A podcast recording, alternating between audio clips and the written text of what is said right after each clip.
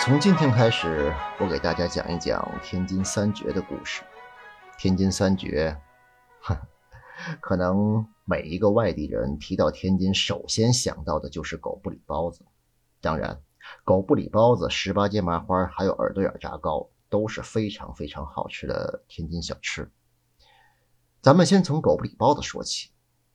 狗不理这个名字真的很俗气，甚至有一些不雅，让外地人很不理解这个名字。可偏偏就是这个名字，却蕴含了厚重的历史韵味和浓郁的地域习俗。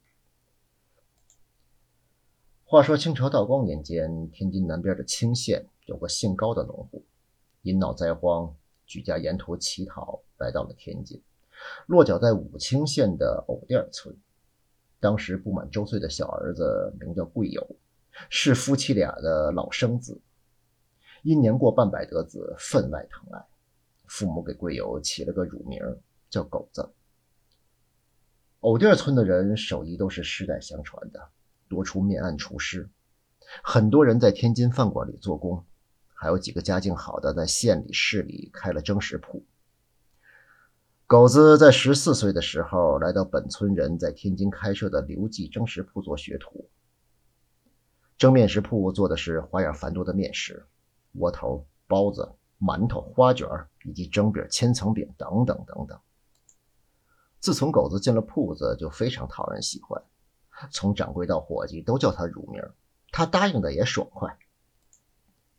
久而久之，连顾客也都叫他狗子，他的大名反而没几个人知道了。狗子言语不多，手脚麻利，是个乐于言而敏于行的勤快人。一开始干杂工打下手，师傅就夸他眼里有活。等到上岸的干正经活的时候，无论干什么都透着一股机灵劲儿。两年过来，狗子对正式活的主要要领都掌握的非常娴熟了。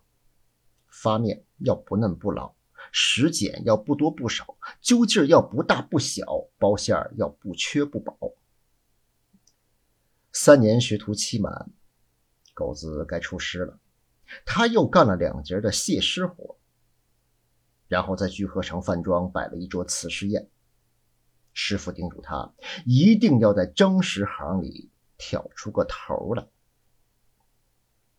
出师后，狗子高贵友动了不少脑筋，他多方比较之后得出结论，自己不能照葫芦画瓢再开个蒸食铺。